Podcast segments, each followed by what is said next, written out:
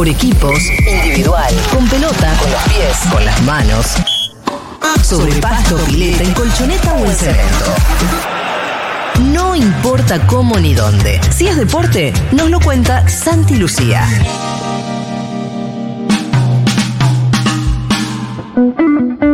Lo que sí creo que lo tenemos que llevar eh, paso a paso, tranquilo. Son chicos que nos pueden, nos pueden aportar cosas, pero, pero a lo mejor en, el inmediato hoy el equipo está bien. Eh, hemos hecho pruebas, hemos hecho variaciones y creo que han, que han funcionado. Eh, independientemente de que el partido fue duro, fue difícil, creo que nos pueden aportar. Eh, aunque la verdad que tenemos una base donde, donde poder eh, tirar del equipo, eso es lo más importante.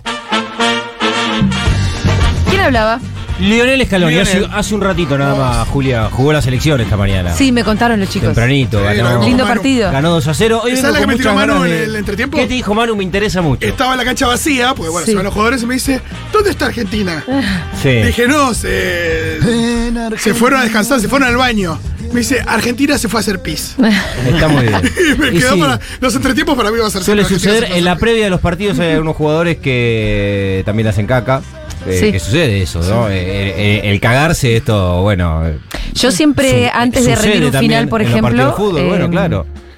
Caca. Este, sí, sí, es una reacción nerviosa que, que está presente en un montón de actividades de la vida. En el fútbol se toma de, de manera para denostar a cuestiones que tienen que ver con los nervios, Eh, te el compromiso, la presión, no, que te cagás, cagado. pero muchas veces eh, sí. Es, es literal. Al mismo tiempo- literal. cagado, sí, es literal. Al mismo tiempo, en el día del partido. también- En el día del partido, en general, siempre comen algo que se digiera rápido, ¿no? Pastas o algo así, ¿o no? Sí, lo que no quita que la reacción nerviosa no te lleve a terminar cagado. Claro. En la, en la previa de un partido, generalmente no en el entretiempo, ¿no? Porque las tensiones eh, suelen liberarse. Pero lo escuchábamos esta mañana de Escalón y te decía, Julia, que vengo con, con la idea de contextualizar algunas cuestiones. Y me parece que la gira de Argentina por, por China también merece una mirada desde el punto de vista contextual, porque pasó algo importante.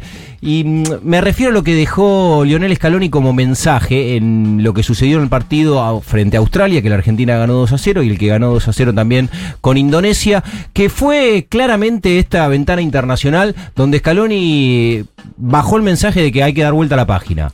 Ayer se cumplieron justo seis meses de la consagración, hubo un montón de ¿Qué, celebraciones. vuelta a la- ¿Qué dice? Sí. Lo festejamos Y- poco, yo sé lo que te dije. Sí, ¿Pero sí. cómo dar vuelta a la página? No, ya está, listo. Y el, y el mensaje que baja para, para los jugadores, evidentemente, es eso. Y algunas cuestiones que pasan con decisiones de Scaloni también tienen que ver con eso. Y voy a decir, eh, y está bien que así sea. Y está bien que así sea. Dijo, los recuerdos son imborrables, pero tenemos que mirar para adelante. Argentina los próximos partidos que juegue los va a estar jugando por los porotos, por las eliminatorias. Hay que ir al Y el- próximo Mundial. Y el año que viene tiene la Copa América con la obligación de ser el campeón del mundo y, y el objetivo de máxima. Y en el campeonato del mundo también. Digo, si el deporte de altísima competencia no se toma las cosas desde ese lugar, eh, está muy difícil a la hora de sentarse a competir. Y es más, los partidos contra Australia y el de hoy contra Indonesia, me parece que lo más destacado que tuvieron fue la tensión competitiva del equipo. Que nos sentamos a ver no a un equipo que jugaba al trotecito y encima con el valor agregado que tenían equipos como el de hoy, pocos calificados. Y se jugó en serio. Los otros también juegan en serio. Por supuesto. Ellos juegan en serio los dos y- partidos. Y, está buenísimo que eso Y le haya quieren pasado. ganar al campeón del mundo. Ahora que pongas en la cancha, está quiere Pero- ganarle al campeón del mundo. Pero es algo bastante lógico y natural que un equipo después de llegar al máximo, no hay nada más allá de la Copa del Mundo, que tenga cierta relajación. Y acá se ve todo lo contrario. y Me parece que hay mérito importante en eso que dice el cuerpo técnico. De decir, todo bárbaro lo que conseguimos, para adelante. Para adelante. Lo de atrás lo vemos con una sonrisa, pero nosotros ¿Y esto qué quiere decir? ¿Que va a cambiar algo en el juego? No, no, pero está, está bien que- pero sí que hay cosas que van a cambiar y sí que hay cosas que están cambiando. Eh, me parece que hay una mirada, por lo menos clara, del cuerpo técnico en estos primeros pasos después de consagrarse campeón en Qatar. Claro. Que hay un equipo que es la base, que son casi los 11 titulares en, en el Mundial, que intentó sostenerlos en los partidos que se jugaron en Argentina de celebración y en estos que son el paso uno en el escalón post-Qatar, porque los otros todavía estaban atados a los Sí. festejos y demás. Sí, por ahí el jugador que se integraría o que cosas de los Chelsea.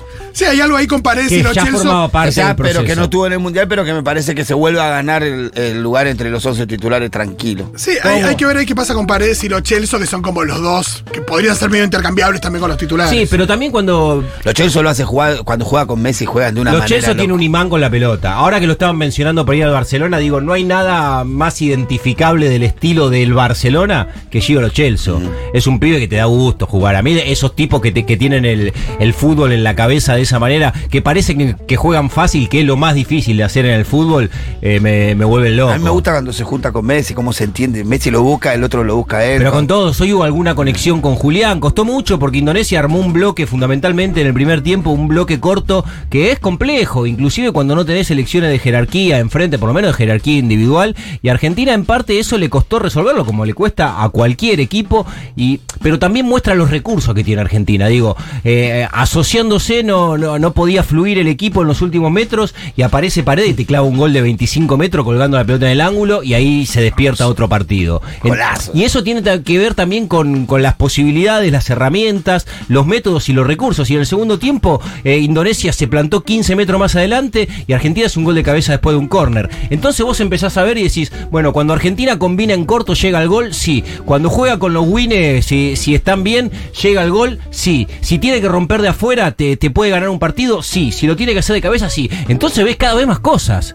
Inclusive ahora, y en partidos que por ahí parecen que sí, o por nosotros nos sentamos a verlo con cierta relajación y ves un equipo que está concentrado, que está metido, que va para adelante con todo, y eso la verdad que, que- te da una muy buena perspectiva hacia adelante, porque lo seguí viendo con un equipo con hambre. Vos decís, pero loco, pará, vienen de ganar la Copa del Mundo. Sí, pero todo eso está intacto. Después está toda esa segunda y tercera línea de jugadores, que por ahí algunos no fueron a mundial, o son más jóvenes y demás, que estas posibilidades que tienen de que no está todo el equipo titular de mostrarse, está como loco. Soy Garnacho se tiraba a los pies de los indonesios como si fuera Mbappé. Bueno, y ahí está la, otra cara, ¿no? Que decíamos, hay una base titular, sí, eh, son los 11 de la final de la Copa del Mundo, por supuesto, Tagliafico o Acuña, que, que mm, esa es algo lógico, Nico González, que fue parte de- del proyecto, pero aparece Garnacho. Eh, aparece Tiago Almada sostenidamente, que estuvo en el Mundial, pero que eh, más. con minutos. Buena nota, que jugó re bien. eh. Buenanote que hoy jugó de titular y Gio. la verdad que cumplió. Está Leo Valerdi en la lista de convocados. Gio O- Simeone. Hoy jugó de titular Facu Medina. Entonces ves un montón de pibes que no estaban en el radar y que empiezan a pisar la selección. Terminó el partido y dijo Scaloni, entre tantas cosas también, dice, me hubiera gustado traer dos más del sub-20 y no lo pudimos hacer por una cuestión de calendario, agenda, porque los pibes compitieron hace poco, tienen compromiso con sus clubes, no se lo querían sacar tanto tiempo, pero se está viendo, me parece, de, de manera muy explícita cómo se está proyectando el futuro. El próximo y el que nos va a conducir a la próxima Por Copa del Mundo. está Scaloni, ¿no? Y es joven Scaloni, tenés técnico para rato. eh. Sí, Claro. por supuesto. Por eso está No, y aparte planificando de con- acá con- dos mundiales. Está Con la espalda más grande que puede tener un entrenador No, en el lugar donde él está sentado. Porque aparte arranca con esa espalda, o sea, porque Scaloni agarró la selección, ganó la Copa América, ganó el Mundial. Ya tiene una espalda para tener, tener técnico con espalda por durante 12 años más. Sí, y después están las determinaciones de Messi. Estos días hubo algún. Después eh, volvió para atrás. Sí, pero es todo, es todo lógico lo que sucede. Digo, eh, está bien que él no sepa si va a jugar o no el próximo mundial. Digo, cuando está Falta mucho. ante un nuevo desafío, falta muchísimo. Me, me parece que es lógico. La Copa, la América primero. La Copa La América. Copa América, el Ahí tiene el objetivo. Después que termine la Copa América, él va a saber cómo está.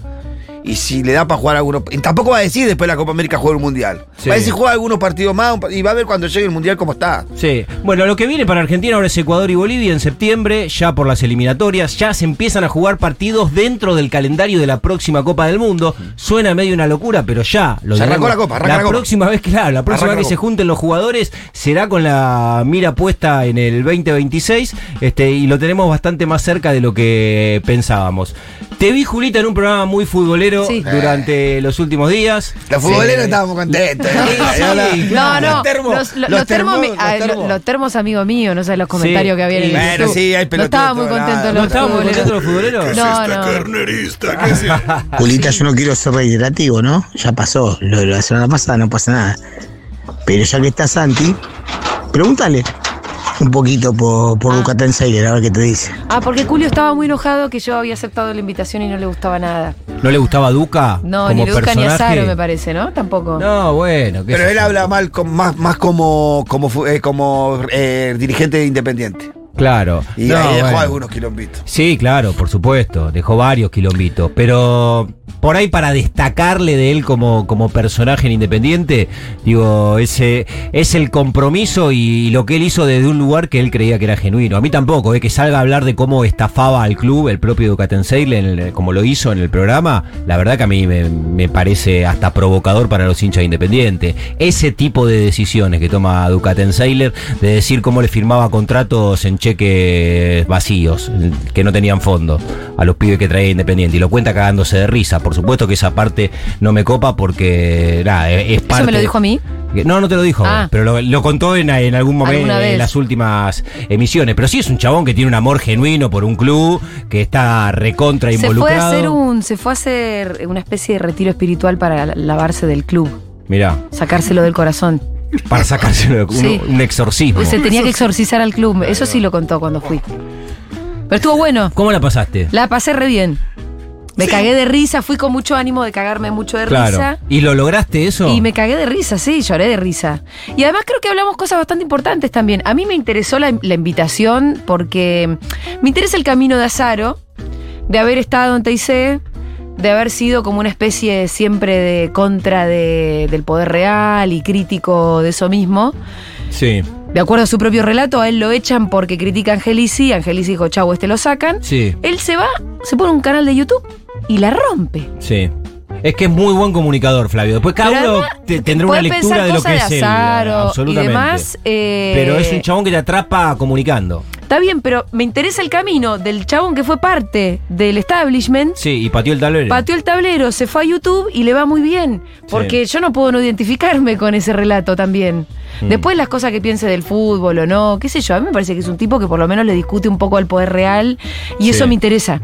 Sí, eso me interesa. Sí, y también como personaje del folclore del fútbol es entretenido. Es verdad que si sos socio independiente y nada, le puedes achacar todas estas cosas, pero como personaje del fútbol es interesante. Aparte funciona muy bien como, do- como dupla de comunicación, digo. Sí, sí, con Hay un Sí, complemento son- ahí sí. con alguien que estuvo a- adentro en la cocina de, de un, club, de un club grande con el máximo cargo, que es presidente. Y alguien de los medios, sí. Y alguien muy de los medios con una historia particular que es la que cuenta Julia y, y que tienen un clásico ahí en una mesa y, y ahí como hay una tensión futbolera muy presente todo el tiempo, boludeándose. Y son dos locos, ellos. ¿viste? Porque ya loco y locos. cuerdo, pero son los dos locos.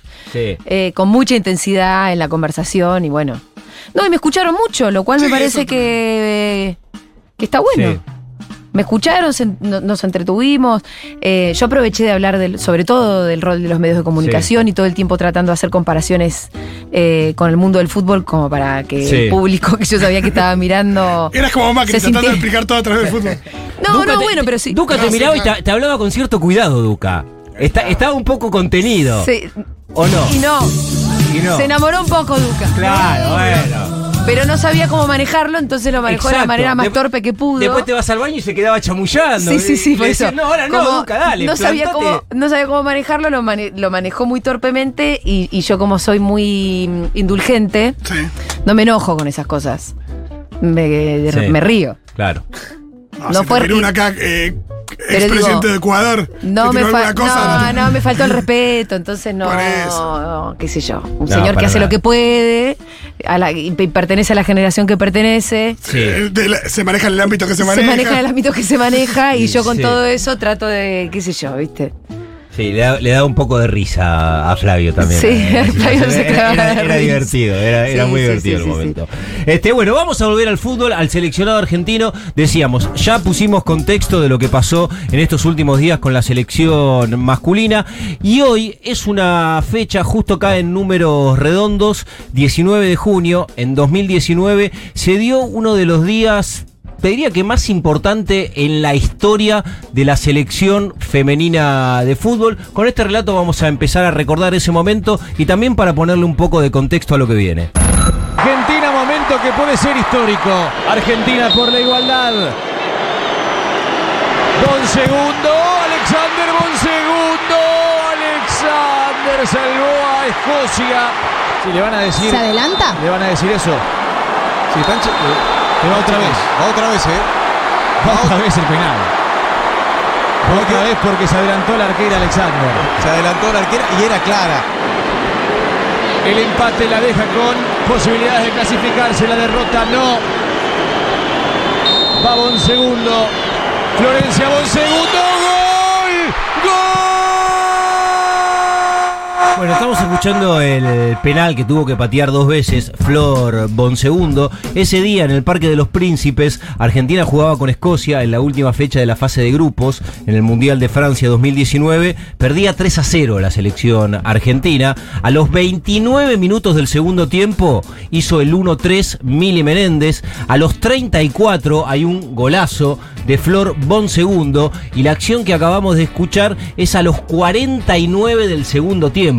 Le hacen el penal a Aldana Cometti, patea Flor Bonsegundo, ataja la arquera, pero comprueban con el VAR que se había adelantado y en la segunda ejecución eh, lo empata Argentina, logrando también un hito para la historia de los mundiales femeninos, porque nunca en la historia había sucedido que un equipo pudiera remontar un 0-3 y eso lo consiguió Argentina en el último mundial. En ese momento, Argentina tuvo la expectativa de ver si podía clasificarse, eh, esperando resultados de otros grupos, cosa que finalmente no sucedió, no lo terminaron favoreciendo y por eso quedó eh, afuera en la etapa inicial. Recordamos que había empatado 0 a 0 con Japón cuando Argentina debutó en el último mundial y quiero ser insistente con Gran algunos. partido de la arquera.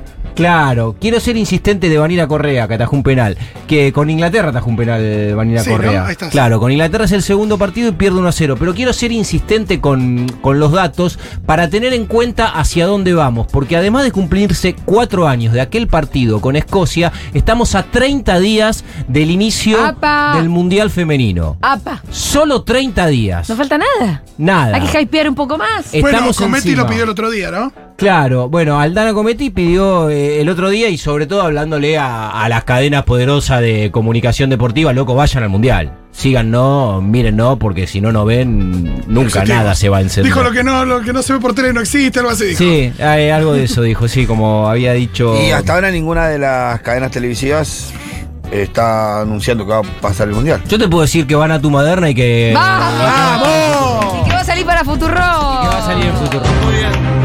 Después la cadena. Que se vayan a la puta que lo Acá parió. tenés el helado. Eh, pero la, te- la TV pública tampoco. La tele, la TV pública va a transmitir el mundial. Pasa que No tiene sé unos si horarios muy tendrá- jodidos, ¿no? Y Australia. Argentina jugó un partido a las 3 de la mañana, otro a las 4 y uno a las mamá. 9 de la noche. Porque hay 14 horas de diferencia Sí. con Australia y Nueva 14 Zelanda. horas no entiendo Sí, eso. decir. No me da. No, sí, porque vos te. Entre, No, sí, lo en entiendo, lo entiendo. Llegás Pero, a tener 23 horas, casi 24 horas. pero es una locura. Sí. Ya es Navidad en Australia. Cuando hablaba del contexto, Julita te decía, en el último mundial Argentina consiguió por primera vez eh, un punto en una Copa del Mundo cuando empató con Japón. Hasta ahí en todos los partidos que había jugado Argentina había perdido todos. El empate con Japón fue el primer partido que Argentina pudo irse de la cancha sin ser derrotado. El segundo pierde con Inglaterra y el tercero es el que acabamos de escuchar el relato con Escocia. Volví a jugar una Copa del Mundo después de 12 años. Con Rolo estuvimos el día de la clasificación Sí, en la cancha de. Arsenal frente a, a Panamá. Le había tocado obviamente un grupo complejo a la Argentina, como fue Japón, Inglaterra y Escocia. Japón había sido campeón o subcampeón hacía, hacía poquito también. Había sido campeón del mundo. ¿Inglaterra Japón- ganó la última Eurocopa?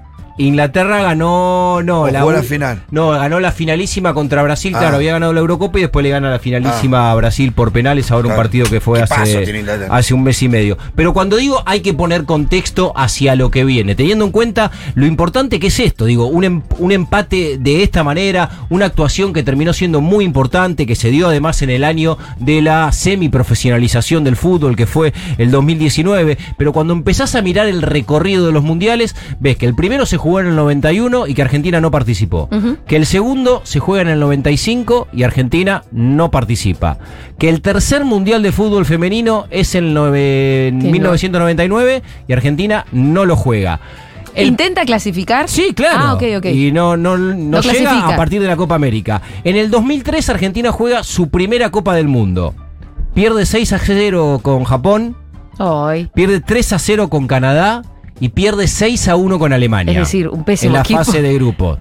No, y la distancia que tenías con los con, Sí, con el resto mundo claro. Los otros ya venían compitiendo hace 10, 10 15 años. Sí, obviamente que habla todo lo que el, el- el relato que estás haciendo. Y me imagino a dónde vas a llegar. Sí. habla de una progresión. Pero por supuesto, Mundial 2007, la Argentina logra clasificarse.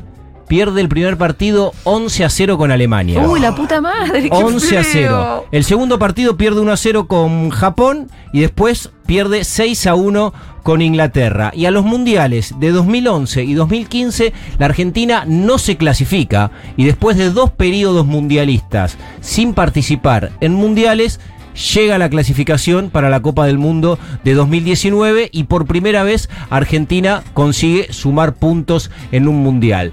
¿Por qué hablo de contextualizar? Porque ahora vamos hacia una Copa del Mundo y en algunos canales de televisión que tienen derecho para transmitir los partidos de Argentina te ponen la imagen de Messi y, y dice, ¿por qué no volvemos a creer? Bueno, no volvemos a creer porque es imposible hacer eh, y trazar una línea histórica y, y ponerla en equivalencia del seleccionado masculino con el de femenino, porque son historias absolutamente distintas y son contexto absolutamente dispares. Y por eso para entender hacia dónde vamos en la Copa del Mundo, que va a empezar dentro de 30 días, fundamentalmente hay que entender de dónde venimos. Y de dónde venimos es de una historia en mundiales donde aún nunca pudimos ganar un partido y donde aún nunca pudimos clasificarnos a los octavos de final. Ayer yo pude hablar un rato con Aldana Cometti y le preguntaba esto, ¿qué es un buen mundial? Y bueno, ganar un partido y meternos en octavos de final.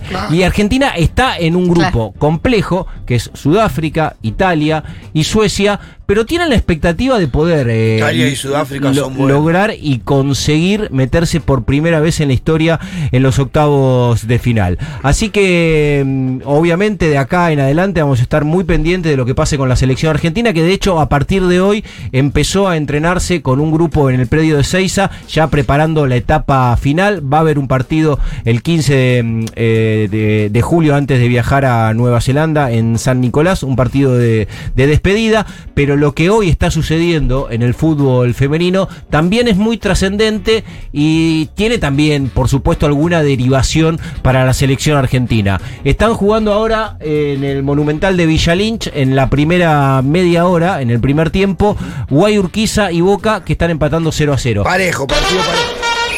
Partido muy parejo.